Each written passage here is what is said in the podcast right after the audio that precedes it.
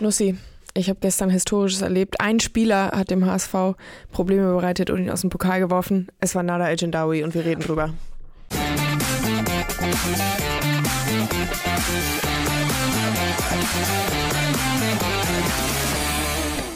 Da sind wir.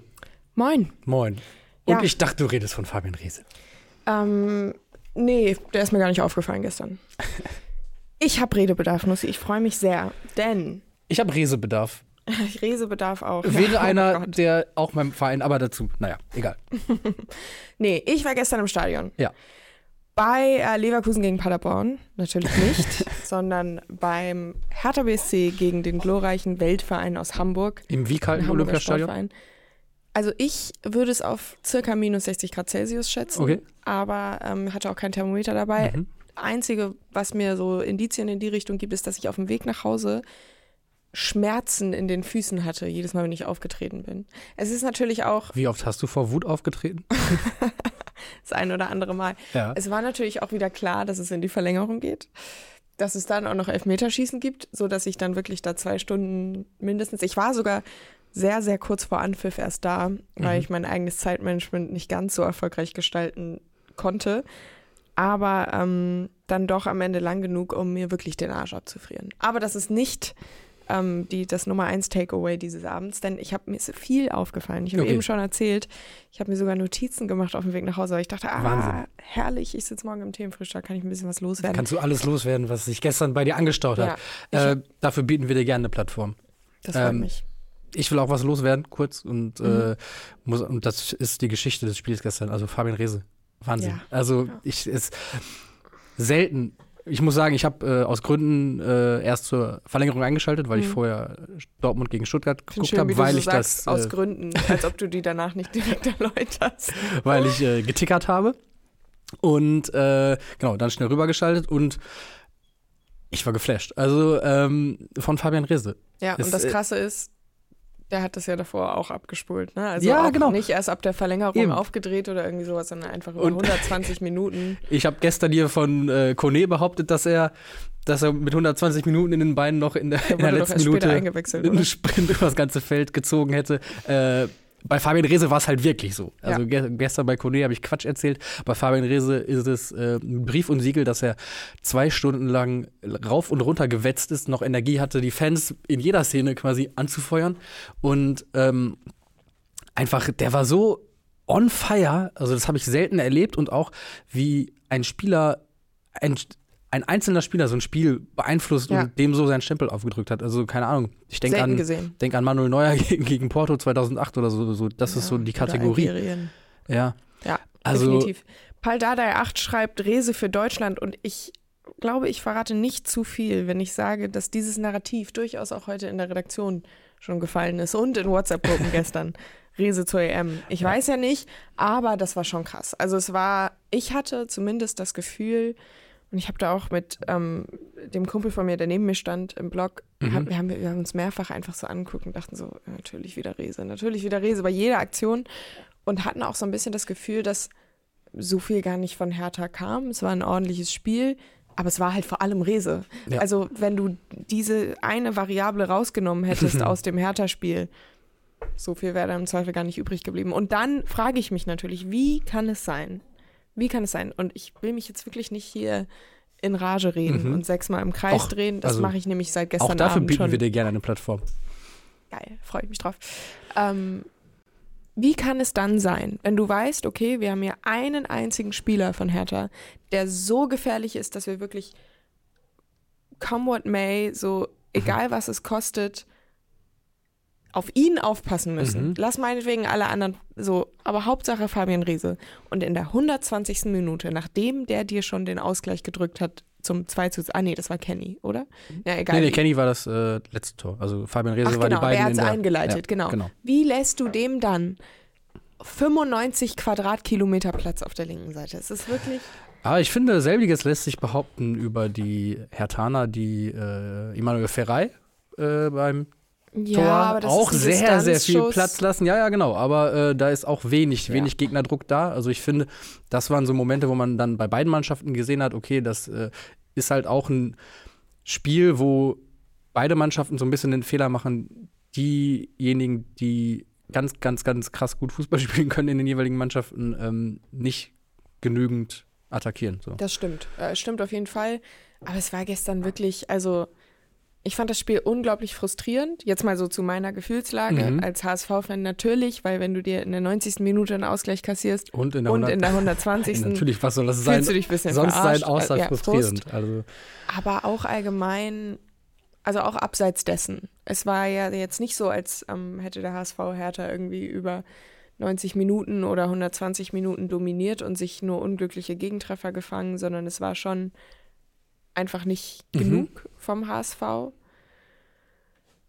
Und ich gehe da raus mit so einem Gefühl, es könnte langsam eng werden für Tim Walter, nach dem den Trainer nach dem Derby zu entlassen. Also es ging ja sowieso dann noch Zeit Zeit, insofern geht es Ja. eh nicht, aber nach dem Derby zu entlassen ist ja immer so ein bisschen, geht nur so halb gut, weil ähm, Derby eigene Gesetze und Pokal ja auch. Pokal mich sowieso, genau. Aber trotzdem häufen sich eben die unglücklichen Spiele nicht nur ergebnistechnisch, sondern auch spielerisch. Ich fand es zum Beispiel gestern ähm, erschreckend, wie auch einfallslos auf einmal das Aufbauspiel vom HSV wurde, als Sebastian Schonlau wieder ausgewechselt wurde. Mhm. Das ist der ähm, einzige Hoffnungsschimmer, den ich auch so mitnehme, dass, dass er man wieder schon, da ist. dass er wieder da ist. Er hat ja irgendwie, das ist jetzt das dritte Spiel, was er diese Saison macht, obwohl er eigentlich die ganze Zeit nur ein Zwicken in der Wade hatte. Ich liebe Ja. das, wenn Verletzungen so kommuniziert werden. Ja. Ähm, aber man hat schon gemerkt, das ist einfach mit Abstand der beste Innenverteidiger beim HSV und der macht einen echten Unterschied.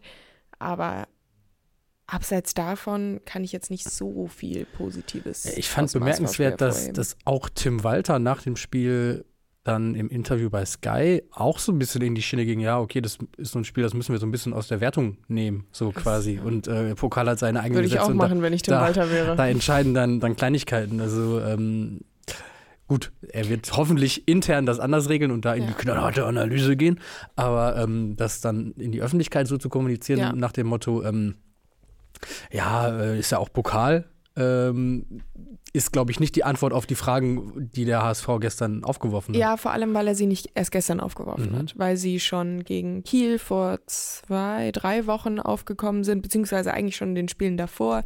Gegen Pauli waren sie da und gegen Braunschweig, obwohl man das gewonnen hat, zu Hause auch, weil das auch nicht überzeugend war. Und das ist ja genau der Punkt. Ich meinte auch gestern zu ähm, dem Freund von mir, der neben mir stand, zeitweise sah es dann ja echt ganz gut aus. Also nachdem der HSV das Spiel gedreht hatte, nachdem es 2 zu 1 stand, lief es ordentlich. Ich sag auch, man hätte in den ersten 10 Minuten nach Wiederanpfiff das 3-1 machen müssen. Dann kommst du nicht in diese Situation, weil da war Hertha echt wackelig zwischendurch. Aber es sah echt ordentlich aus. Man fragt sich, warum müssen wir immer erst auf die Fresse fliegen, auf gut Deutsch gesagt, um Mhm. irgendwann an, anzufangen, Fußball zu spielen. Das ist jetzt die ganzen letzte Spiele gefühlt so gewesen. Gegen St. Pauli war das so, die erste Halbzeit war grauenhaft gegen St. Pauli. Und Mhm. jetzt hattest du wieder Phasen drin, wo man sich dachte, puh, und auch schon die Aufstellung von Anfang an, habe ich auch vorher auf Twitter viel gelesen, viele waren so, oh mein Gott, Tim Walter nimmt Hertha nicht ernst und Ja, Glatzel auf der Bank erstmal. ernst. Ja, ich muss sagen, es wurde ein bisschen übertrieben, weil bis auf Glatzel war da so viel Überraschendes gar nicht dabei, Mhm. weil nun mal halt auch irgendwie der, die Hälfte des Kaders verletzt ist. Ja. Ähm, und es ist halt weiterhin vor allem die Innenverteidigung und die Außenverteidigerposition, die einem so ein bisschen Bauchschmerzen macht, vor allem rechts außen, weil Van der Bremt nicht fit war Mhm. und ähm, so weiter und so fort. Aber äh, trotzdem, es ist halt wieder, es wurde am Ende des Spiels aus der Kurve auch noch ein Aufreger, wo ich auch auf Twitter viel Beschwerden gesehen habe, nicht applaudiert für die Fans, beziehungsweise die Ja, Szene. es gab auch wohl eine Ansage, oder? Nicht zu applaudieren? Ich weiß nicht, ob du Ja, das ja, mitbe- genau. Okay, ja. ja, es wurde, die Szene hat die, den Block Leute, und alle die Hände stillhalten jetzt! Genau, den Ball flach zu halten. Und das ist ja immer kontrovers Ja. irgendwie. Geht das, geht das nicht? Aber das Krasse ist ja vor allem, dass ähm, das beim HSV in den letzten Jahren überhaupt nicht so war. Also nach der verlorenen Relegation gegen Hertha, nach der verlorenen Relegation gegen Stuttgart, nach dem Sandhausen-Spiel, egal wann, egal wie enttäuschend manchmal auch die Leistung war, ich meine, gegen Stuttgart, das war ein Klassenunterschied. Trotzdem war der Support am Ende da. Und es gab auch damals Diskussionen, ist das überhaupt gut? Ja, ja, genau. braucht die Mannschaft vielleicht auch mal einen Ein Denkzettel. Weckruf. Ähm, genau. Und ich sage ganz ehrlich, ich weiß gar nicht genau, wie ich dazu gestern stehe. Weil einerseits sage ich, wenn Königsdörfer den Elfmeter halt nicht verschießt, dann gewinnst du dieses Spiel im Elfmeterschießen und dann wird am Ende Berlin, Berlin, wir fahren nach Berlin oder wir kommen zurück nach Berlin gesungen. Ja. Obwohl das Spiel dadurch nicht viel überzeugender war. Und so, ich meine, Elfmeterschießen ist immer ein bisschen so ein Münzwurf und so bist du jetzt halt raus und die Stimmung ist direkt komplett im Arsch. Was natürlich aber trotzdem ähm, stimmt, ist, dass es absolut nicht überzeugend war. Und dass auch ich nach Hause gegangen bin und mir dachte, Alter, so langsam frustriert mich Tim Walter. Ja, und glaubst du, dass das auch sich weiterträgt? Also, dass jetzt diese Unruhe beziehungsweise diese Frustration, die sich dann auch äh, mhm. durch die ganze Kurve quasi oder zumindest von der Szene in die Kurve getragen wurde, dass die sich äh, weiter fortsetzt und dass es äh, sehr, sehr ungemütlich wird in den nächsten Wochen? Ja, auch kommt, stimmungsmäßig? Kommt ein bisschen drauf an. Ne? Wenn wir jetzt am Samstag oder Sonntag, ich weiß gerade gar nicht, am Wochenende Paderborn mit 6-0 aus dem mhm. eigenen Stadion klatschen, mhm. dann ist das alles erstmal egal. Beziehungsweise Samstag. vielleicht auch nicht, weil ein Freund von mir hat gestern gesagt, er hat keinen Bock mehr auf alle 14 Tage schlechte Auftritte. Und genau das ist es ja, weil es ist immer mal wieder was Okayes. Das meintest du ja auch vorhin im Büro, als meintest, ja, aufpassen, dass es nicht so wie bei Edin Terzic wird. Immer dieses schlecht und dann wieder irgendwas Gutes, sodass es dann nie so die Reißleine gezogen mhm. wird. Und das, habe ich das Gefühl, ist der HSV der letzten Wochen.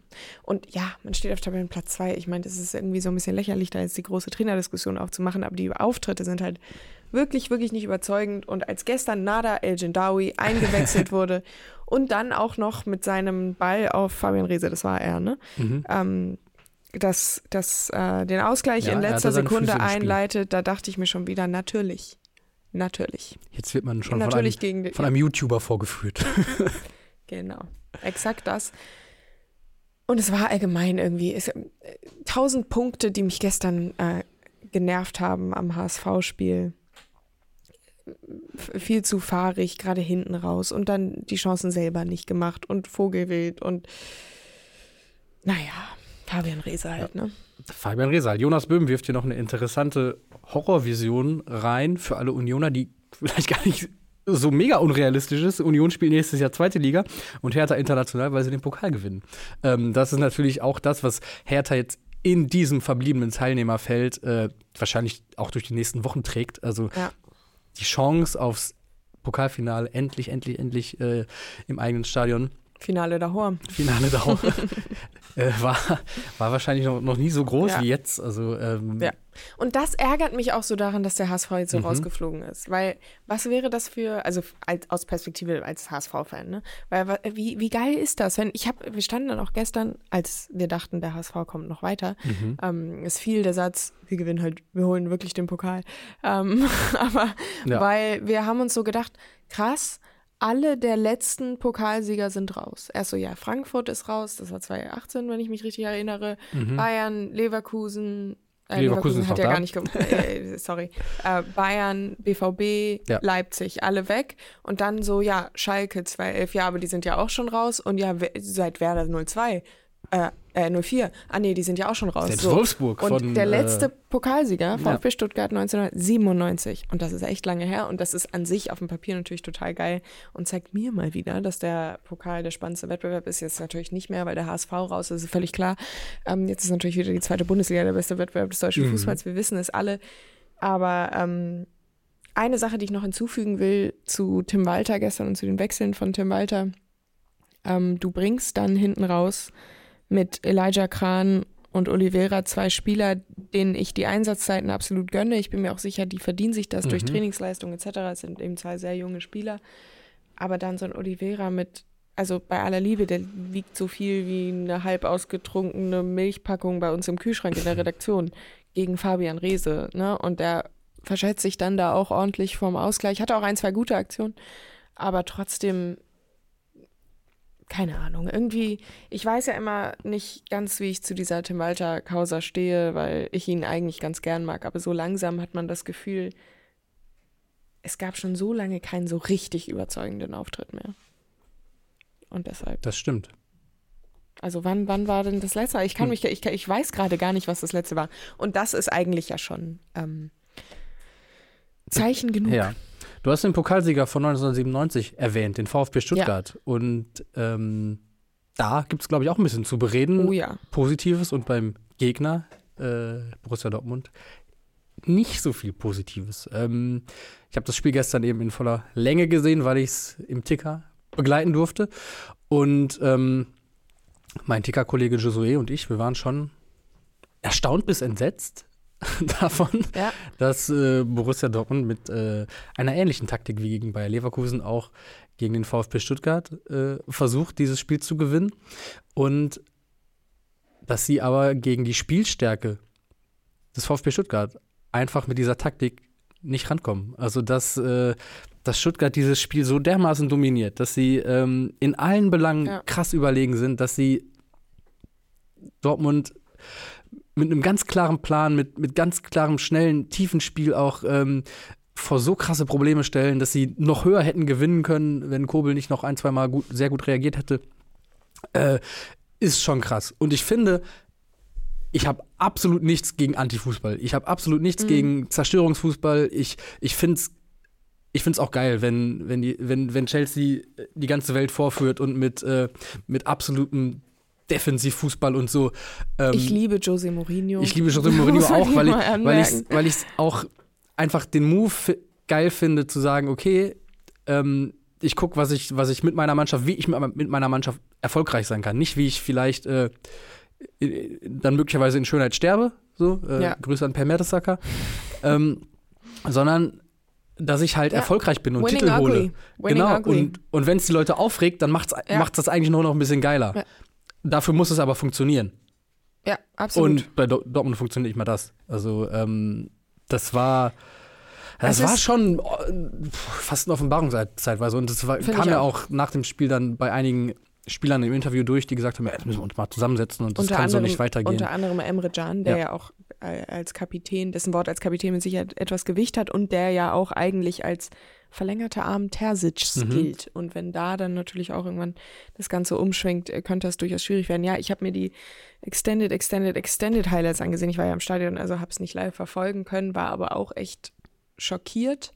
Und ähm, Tobias Escher hat auf Twitter gesagt, es mag ja richtig sein, dass Terzic seiner Mannschaft solche Matchpläne Mhm. mitgibt gegen spielstarke Gegner wie äh, Bayer Leverkusen und den VfB Stuttgart. Side Note von mir jetzt, dass das nicht das Selbstverständnis des BVB sein sollte, ähm, nicht zu den spielstärkeren Mannschaften der Liga zu gehören, ist der halt- eine Punkt. Auch halt mit den Spielern, die, über die die Mannschaft Genau. verfügt. So. Ja, wobei mir dann auch, also so geil ist der Kader auch nicht. Nein, aber er reichte zu vernünftigen Fußball zu spielen. Definitiv, definitiv. Ja. Man sollte mit diesen Mitteln mehr anstellen können, als Terzic es in den letzten Wochen und Monaten, ehrlich gesagt, äh, geschafft hat. Aber Tobias Escher hat eben dann auch gesagt, man solle sich dann auch nicht wundern, wenn einem dann gegen die, also jetzt mal völlig unabhängig davon, dass das auch gegen Stuttgart nicht funktioniert hat, man solle sich nicht wundern, wenn man dann gegen die kleineren Gegner der Liga Mhm. auch spielerisch nichts reißt. Ich erinnere mich zum Beispiel an ein Spiel gegen Heidenheim oder irgendwie sowas, Ja. wo du dann einfach, wo gewisse Spieler den Ball am Fuß haben und man ihn einfach ansieht, okay, der hat jetzt einfach gar keine Ahnung, was er hiermit machen soll. Und dann mauern sie gegen Stuttgart, was ja auch irgendwie, also Stuttgart hat vor ein paar Monaten noch Relegation gespielt, das ist ja alles völlig lächerlich, aber es funktioniert auch nicht und Stuttgart hat es natürlich auch überragend gemacht. Aber bei Dortmund Bezeichnet ist auch, irgendwie... bezeichnet wirklich eine Szene kurz nach der Halbzeit, als ähm, der Wol Ball außen ist bei, bei Wolf und, und der flankt, will ihn flanken und bolzt den irgendwie so in die Cannstatter Kurve. Also ähm, Ja. Das war irgendwie Symbol für diese Ideenlosigkeit auch. Ähm, Auch wenn Dortmund zu Chancen gekommen ist, was ja durchaus auch vorkam, dann waren es halt Diese irgendwie eine Phase rund um das Beino Gittens-Tor, was Ja, dann nicht gezählt genau, hat, war ja, ja. eigentlich auch ganz okay. Ja. Aber das sah jetzt auch nicht aus, als wäre das wie zum Beispiel beim VfB Stuttgart einem klaren Plan gefolgt. Ja. So, ne? ähm, wo auch äh, Undaf und Girassi beide wieder gezeigt haben, wie gut Ja. sie auch zusammen funktionieren können. Ähm, Girassi eben nicht nur als krasser Abschlussstürmer, sondern auch, ähm, es gab diese eine Szene, wo er so ein, so, so ein Steckball spielt. Ähm, Wahnsinn. Also, Ja. ähm, das war, das, das, das hat so viel Hand und Fuß, was, was Sebastian Hoeneß ähm, dem VfB Stuttgart verordnet hat. Und also, genau das ist das Krasse, weil ja, es gibt Einzelspieler beim VfB Stuttgart, die natürlich enorm gut in Form sind. Mhm. Girassi, Dennis Undorf jetzt auch, ein Chris Waldemar Anton. Führig, Waldemar Anton, also wirklich auch, auch sowohl defensiv als auch offensiv. Silas hat gestern äh, auch nach seiner Einwechslung dann ähm, sehr ordentliches Spiel gemacht. Und also es gibt diese Einzelspieler und die überzeugen, aber dem übergeordnet erkennt man halt eben trotzdem, dass was du eben gesagt hast, der, dass das Hand und Fuß hat, was Hoeneß denen mitgegeben hat. Also, dass Mhm. jemand dort es geschafft hat, eben man muss bei Hönes ja auch sagen, hat er es auch direkt nach Amtsübernahme geschafft, aber jetzt, wo er eben ein bisschen Zeit hatte, erst recht, seinen Plan und seine Ideen zu entwickeln und zu implementieren und die Mannschaft nimmt das an, setzt es um und man hat das Gefühl, ey, da, ähm, das funktioniert richtig. Und das gegenüber mit, mit dem Auftritt vom BVB, Genau. das halt eben äh, genau das Gegenteil ist, ist schon ernüchternd irgendwie. Und es war auch, finde ich, beeindruckend zu sehen. Und das ist natürlich auch was, was wächst mit den Erfolgen, die Stuttgart jetzt in den vergangenen Wochen eingefahren hat. Aber mit was für einem Selbstverständnis Ja. die aufgetreten sind und mit was für einer Selbstverständlichkeit die ihr Spiel durchgezogen haben und ähm, mit was für einer Überzeugung.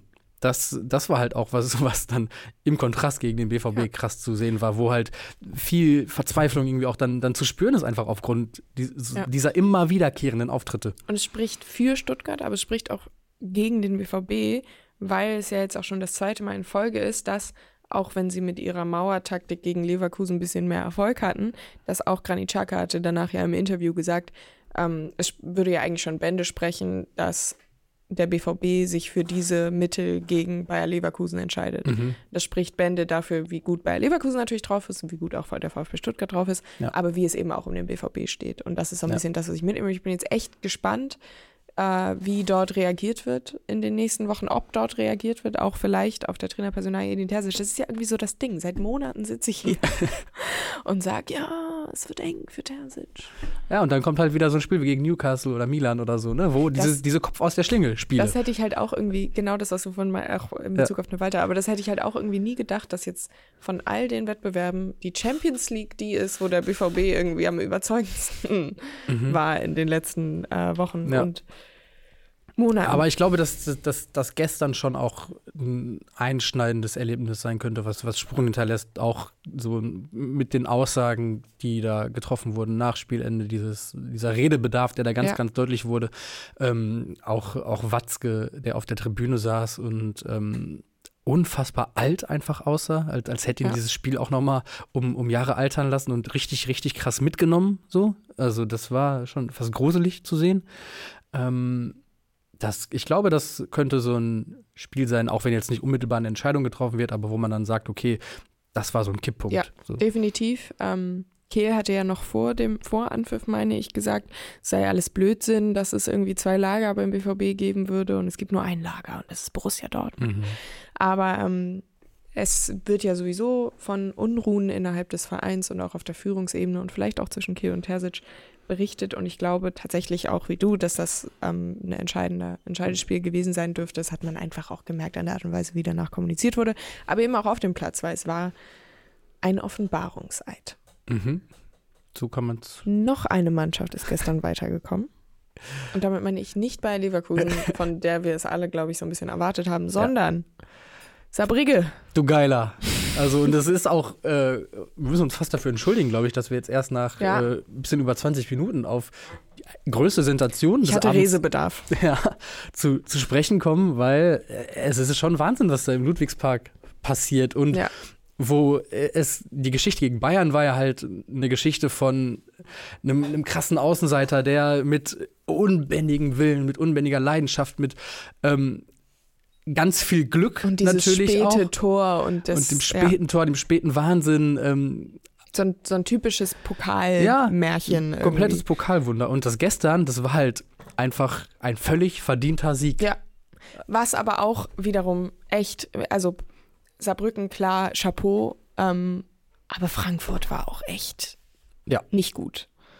Und da muss ich halt äh, auch nochmal, wie ich vorhin bei Kone zurückgerudert bin, Mhm. muss ich auch gestern, äh, habe ich ja was von äh, sich stabilisiert habenden Frankfurtern erzählt, ähm, wurde dann darauf hingewiesen, dass sie ja auch die letzten drei Spiele, jetzt sind sie die letzten vier Spiele verloren haben. Und das ist bei mir tatsächlich so ein bisschen unter dem Radar passiert, weil ja, es auch in verschiedenen Wettbewerben war und weil vorher schien es so, als hätten sie Ja. sich wirklich gefunden und ähm, auch nach dem Spiel von wegen Flop Möller so, jetzt, Genau. jetzt geht alles auf, defensiv Stabil Stabilität war eh schon da, jetzt funktioniert es auch offensiv Ja. mit Mamouche, aber jetzt so die letzten Spiele und vor allen Dingen auch gestern, das war halt, äh, ja, The One schreibt, äh, bodenlos. Also auch nach dem Spiel gegen Dortmund, glaube ich, was sie gewonnen hatten, war ja wirklich, dachte man so, ah ja, sie brauchten eine Weile. Sie haben das Nico Heimer, der geschätzte Kollege von, von Mhm. Calcio Berlin, der ja auch Eintracht-Fan ist, hat Ja. es damals so formuliert, ähm, dass unter Topmüller sich die Eintracht wie ein Haus aufgebaut hätte. Also erst erstes Stockwerk, Defensive, Mhm. aber da ging halt dann vorne nichts und dann one by one hattest du das Gefühl,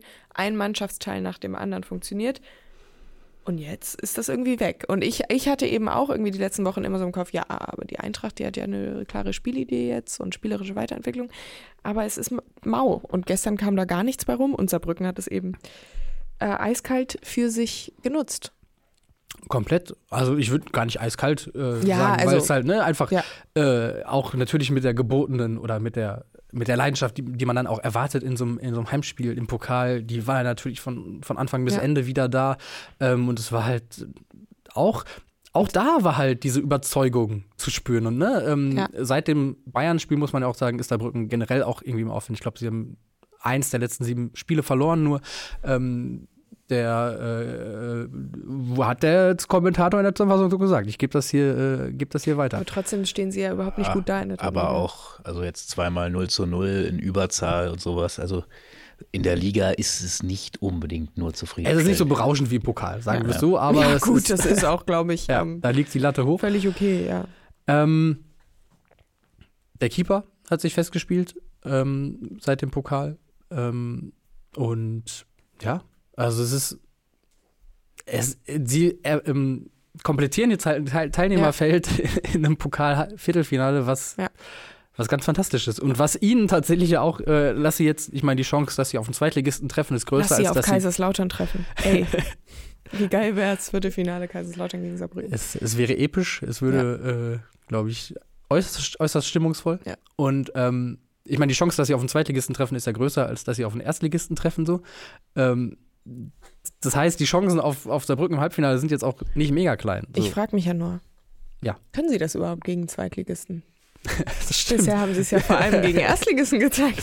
Ja, Nein, aber das, es wäre, auch- das wäre die echte Reifeprüfung wahrscheinlich. Ja, Ne? bei der Auslosung dachte ich mir auch so, ah ja, ärgerlich, dass gut Homburg war auch noch mit dabei, aber die sind im Regionalligist, es ist ja nochmal einen drunter und von Saarbrücken denkt man ja gut, so dritt, dritte Liga gegen zweite Liga, das kann gut und gerne auch mal für den Drittligisten ausgehen, aber so gegen Frankfurt, ja gut, das ist jetzt so hm, das nächste schwere Los. Aber sie haben es eben geschafft und wie du sagtest, komplettieren ein, ein Teilnehmerfeld fürs Viertelfinale, was mich jetzt komplett anschiebt, auch wenn der HSV eben nicht mehr dabei ist, ist das schon ähm, einfach geil, wenn man drüber nachdenkt, dass keine der letzten Pokalsieger überhaupt noch dabei sind. Ähm, Ganz, ganz persönliche Frage, äh, jetzt, wo dein Verein raus ist, wo mein Verein rau- raus ist, äh, wem würdest du es am ehesten gönnen? Oder sagen wir, welchen realistischen Pokalsieger äh, fändest du am besten? Realistisch ist ja ähm, recht undefiniert an. Ja, das stimmt. der ich würde zum Stelle- Beispiel tatsächlich sogar St. Pauli zu den realistischen Kandidaten zählen. Ja, den gönne ich nicht. Okay, das habe ich mir gedacht. Sage ich ganz ehrlich. Ähm, also zählt die Hertha, äh, ja, natürlich. weil ähm, in meinem Herzen brennt ein Licht. Na, ich mag Hertha ganz gern. Ähm, habe durchaus Sympathien, allein deshalb, weil ich dort eben auf dem Stadion bin. Mhm. Das fände ich cool und allein auch schon mit Finale ähm, im eigenen Stadion und so. Ansonsten äh, fände ich den VfB auch ganz gut. Von so den realistischen. Also sagen wir vielleicht die realistischsten Anwärter Ja. sind natürlich Leverkusen, Stuttgart, Gladbach. Ja, ich würde fast schon eher sagen, also die allerrealistischsten Leverkusen und Stuttgart. Ich habe schon das Gefühl, Ja. einer von den beiden wird's. Was schon krass ist irgendwie, dass Stuttgart da überhaupt mit dabei ist. Aber hey, nee, Ja. Stuttgart finde ich auch irgendwie cool, weil ich glaube eben nicht, dass sie ähm, jetzt irgendwie Titelchancen in der Bundesliga haben oder Mhm. sonst irgendwas spielen, auch nicht Mhm. europäisch. Und wenn sie jetzt für diese, ich glaube schon, dass sie bis zum Ende der Saison oben dran bleiben werden, aber sie jetzt ins Titelrennen einzunehmen, ist vielleicht einer zu viel.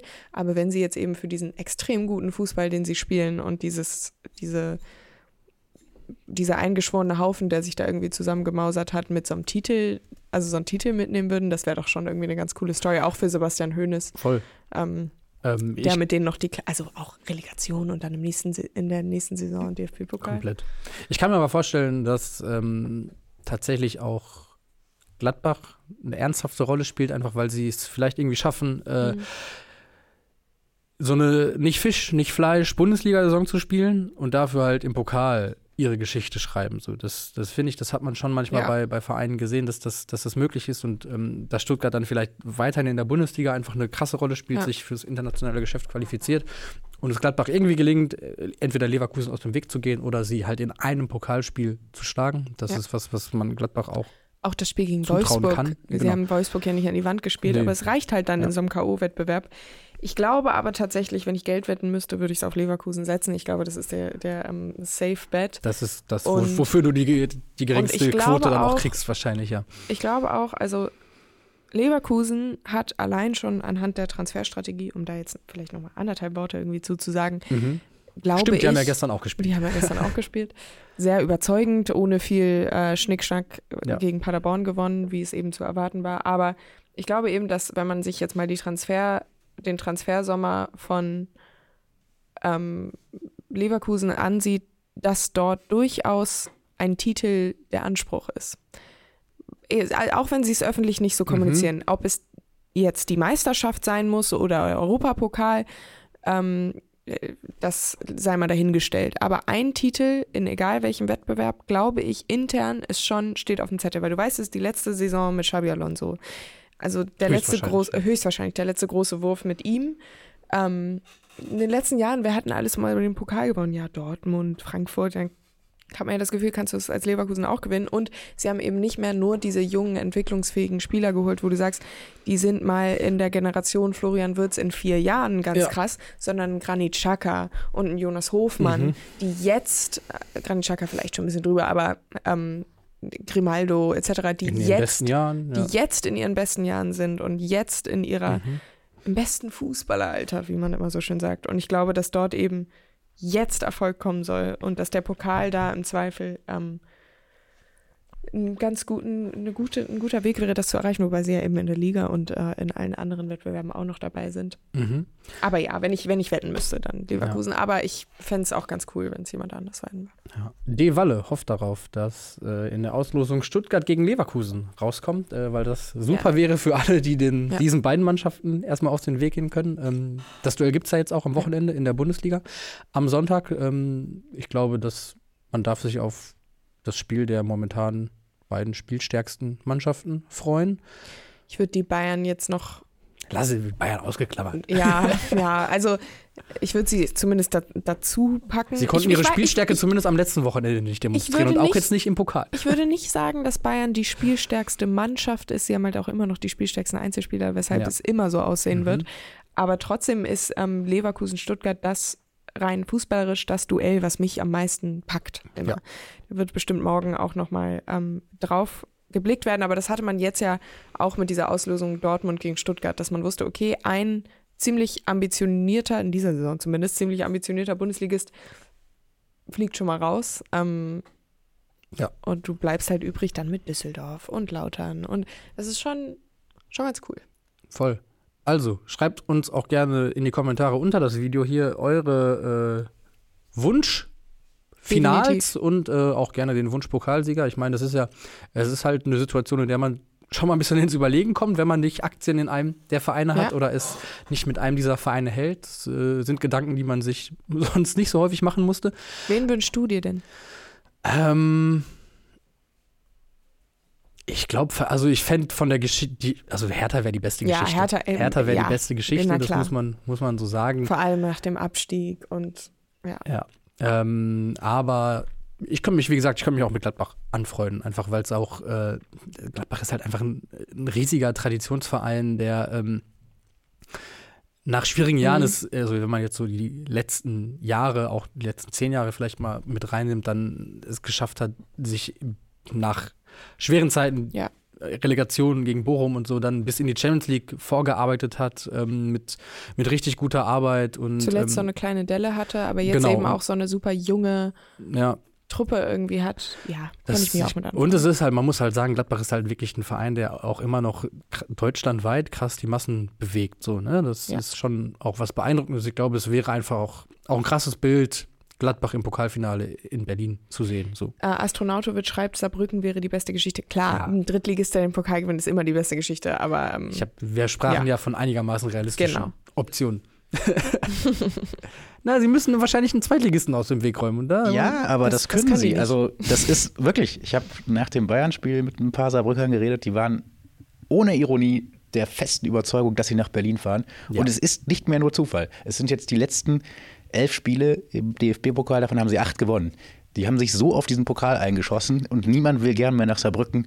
Das Saarland kommt gerade wieder Felix. ganz groß raus. Felix, als gestern ähm, äh, bei circa 70., 80. Minute beim Stand von 2 zu 1 für den Hamburger Sportverein ähm, Gut, ihr seid Hier kommt Hamburg, mein Verein, Fangesang gesungen wurde, der auch der prägendste Fangesang des Relegationshinspiels gegen Hertha war und den ich für immer, für immer mit dem Olympiastadion verbinden würde. Und äh, da war die Kurve auch sehr, sehr, sehr laut und die Stimmung war sehr, sehr, sehr gut. Da war ich auch fest davon überzeugt, dass, dass wir hier nochmal wiederkommen. Und dann. Ähm, Wir sind ja alle blöd Fabian genug, Riese. unsere Überzeugungen dann auch schnell wieder revidieren zu müssen. Aber ich Dafür sind wir hier. Ich fände es schön. Nur noch Also. mal fürs Protokoll. Schreibt uns gerne, was ihr schön fändet im Pokal, eure äh, Wunsch. Ähm, Begegnungen im Finale, euren Wunsch, Pokalsieger. Natürlich verbunden mit einem Daumen. Das ist äh, zwingend notwendige Voraussetzung, um diesen Kommentar absetzen zu dürfen. Ihr dürft aber andersrum auch Daumen geben, ohne zu kommentieren. Aber beides ist natürlich im Doppelpack am schönsten. Und ähm, genau. Daumen auch, wer das Offensivduo Dennis Undaff und Fabian Reese bei der EM sehen will. genau. Äh, Dennis Undaff ja gestern noch nach dem Spiel Ja. bekannt gegeben, dass er Einigkeit, Recht und Freiheit Fast so gefühlvoll gesungen wie Terzic im, im, in der Sportschau. Das stimmt. Ähm, da waren Parallelen zu erkennen und ähm, also es gab schon Kontakt zwischen Julian Nagelsmann Ja. und Dennis Undaff und möglicherweise wird es den überrascht. bei den nächsten Länderspielen im März auch nochmal geben. Ich finde, so wie er aktuell spielt, gibt es da eigentlich keine zwei Meinungen. Falls ihr trotzdem eine zweite habt, Ja. schreibt sie natürlich gerne in die Kommentare mit sechs Daumen im Gepäck. Genau.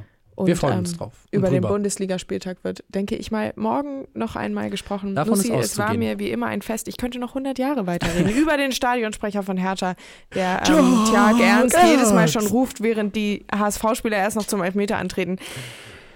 Aber ich lasse es. Okay. Wir lassen euch mit diesen Stimmen alleine. Macht's gut. Ciao, ciao.